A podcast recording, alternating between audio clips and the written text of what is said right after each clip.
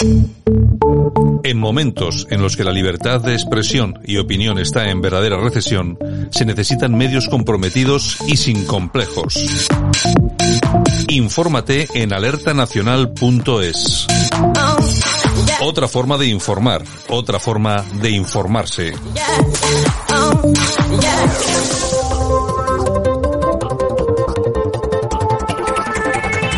Buenos días, bienvenidos a todos los lectores de alertanacional.es. Soy Santiago Fontella y os hablo desde Radio Cadena Española. Hoy es 7 de julio del 2020, San Fermín, San Fermín que este año no va a haber por decisión gubernamental y gracias al famoso coronavirus que todavía está entre nosotros. Vamos a repasar en un momento las portadas de los principales diarios de papel que se editan en España y qué es lo que nos cuentan en ABC con foto a toda portada de la familia real. En la Almudena Sánchez se borra del funeral por los fallecidos. En la razón, Moncloa cree que la fragilidad de Iglesias afianza la coalición. El virus avanza sin unidad de acción contra los rebrotes. Funeral real sin presidente. En el mundo, una consultora chavista diseñó la campaña de Podemos y la cloaca. Iglesias fichó a Neurona, investigada por cobros en Bolivia, para viralizar una trama contra él tras el robo del móvil de Dina. También Torra estudia extender el confinamiento por el descontrol del rebote. En el economista, ya en prensa económica, el gobierno podrá entrar en empresas a punto de quebrar. En expansión, el Estado podrá controlar empresas sin lanzar OPA y en cinco días el gobierno allana su entrada en los consejos de las firmas rescatadas.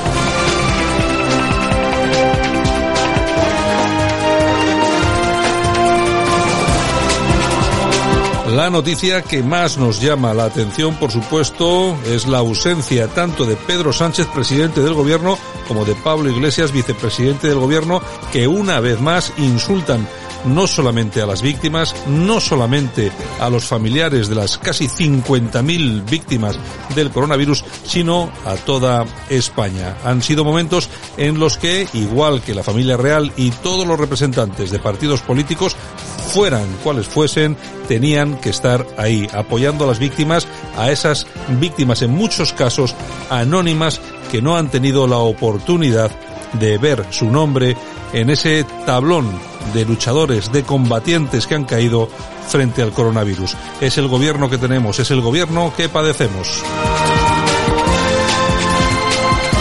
Y las elecciones en el País Vasco y también en Galicia están a pocos días de decidirse. Varias preguntas. Por un lado, País Vasco, Álava, ¿conseguirá Vox un escaño y entrar en el Parlamento Vasco? ¿Qué es lo que va a suceder eh, después de estas elecciones? ¿El Partido Nacionalista Vasco tendrá los suficientes votos como para poder gobernar con el PSOE? ¿O ese tripablito del que ya se habla será el que gobierne con Bildu a la, cabeza, a la cabeza y también con toda la izquierda radical apoyándola, incluso el Partido Socialista. Por otro lado, las elecciones gallegas. Tenemos a Feijó. Todo parece indicar que la mayoría absoluta está servida, pero atención porque ya se han tenido que cerrar diversas zonas por problemas con el coronavirus. Atención porque la población gallega, sobre todo los votantes del Partido Popular en Galicia, son gente usualmente ya bastante mayor hay que ver cómo va a influir el miedo en las personas a la hora de salir a votar el próximo domingo. Y luego otra duda existencial. ¿Qué va a pasar con Vox en Galicia? Algunos decían que se había equivocado, que su mensaje no era el correcto al ir de frente a por eh, Feijó. Tenían que haber ido a por la izquierda.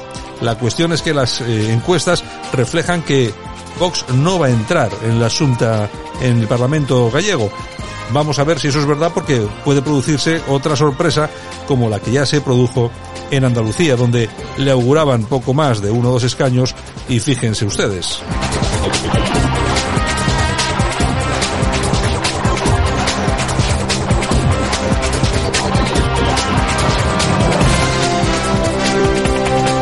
Y seguimos también con la matraca de la famosa de las famosas fotografías erótico-festivas de Dina, esa famosa tarjeta destruida que Pablo Iglesias parece ser eh, destruyó anticipándose, pues bueno, a crear cualquier tipo de dolor a la protagonista, a la legal propietaria de esa tarjeta. La cuestión es que había una copia, teóricamente se la llevó Villarejo y yo creo, soy de los que piensa que al final veremos qué es lo que había en esa tarjeta.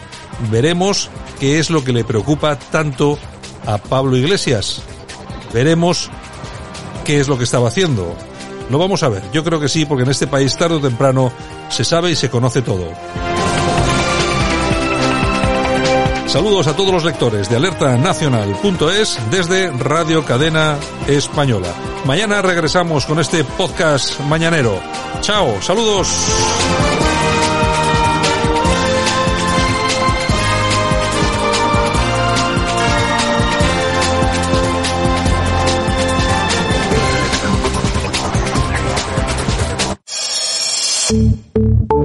En momentos en los que la libertad de expresión y opinión está en verdadera recesión, se necesitan medios comprometidos y sin complejos. Infórmate en alertanacional.es. Otra forma de informar, otra forma de informarse.